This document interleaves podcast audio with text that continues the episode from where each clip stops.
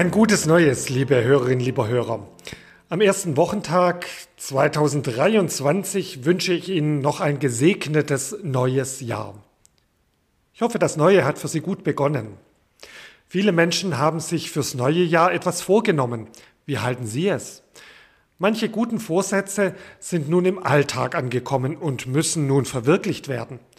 Für mich ist das immer so eine Sache mit den guten Vorsätzen. Vielleicht habe ich mich schon zu oft selbst enttäuscht. Vielleicht waren meine Vorsätze aber zu groß. Allerdings habe ich mir für dieses Jahr nichts Besonderes vorgenommen. Doch ich kann mir gut vorstellen, dass manche von Ihnen, liebe Hörerinnen, liebe Hörer, sich vorgenommen haben, jeden Tag diese Telefonandacht zu hören. Viele Menschen lesen regelmäßig die Tageslosung, und haben diese in ihren Lebensrhythmus mit eingebaut. Das blaue Büchlein begleitet sie über Wochen und Monate ganz selbstverständlich. So war es auch in der Familie meines Onkels. Die Tageslosung wurde stets nach dem Mittagessen vorgelesen, wenn wir alle noch gemeinsam am Tisch saßen. Meist folgte danach eine Andacht, manchmal auch eine wohltuende Stille, Mittagsruhe eigener Art. Vor etlichen Jahren hatte ich mir dann vorgenommen, dies auch so praktizieren zu wollen, doch leider bin ich im Alltag kläglich gescheitert.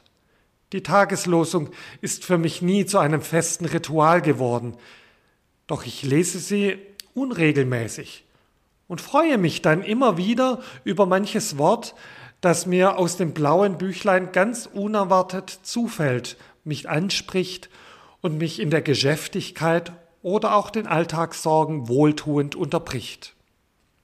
Vielleicht ist dies ja nun doch ein Vorsatz für mein neues Jahr, mich immer wieder unterbrechen zu lassen, in meinem Tun und vor allem in meinen Gedanken, meine Gedankengänge unterbrechen zu lassen von etwas ganz anderem, ja von dem ganz anderen. Aus Jeremia 31, Vers 20 kommt die heutige Tageslosung. Ist nicht Ephraim mein treuer Sohn und mein liebes Kind? Denn so oft ich ihm auch drohe, muss ich doch seiner gedenken. Darum bricht mir mein Herz, dass ich mich seiner erbarmen muss, spricht der Herr. Gott gedenkt, Gott droht, ihm bricht das Herz. Gott erbarmt sich meiner. Satzfetzen klingen in mir nach, diese Tageslosung lässt mich aufhorchen und ist doch nicht so leicht eingängig. Ist nicht Ephraim mein treuer Sohn und mein geliebtes Kind? Denn so oft ich ihm auch drohe, muss ich doch seiner gedenken.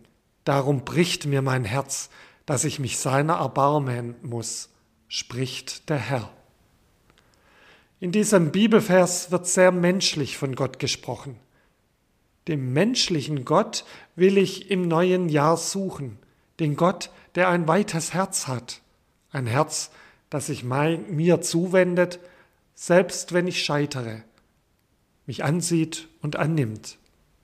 Gott hat Erbarmen mit uns. Ich lese dies auch als Einladung, dass wir selbst barmherzig mit uns umgehen, mit unseren größeren und kleineren Vorsätzen für das neue Jahr. Mit herzlichen Grüßen, Pfarrer Joachim Schmid, Klinikseelsorge Tübingen.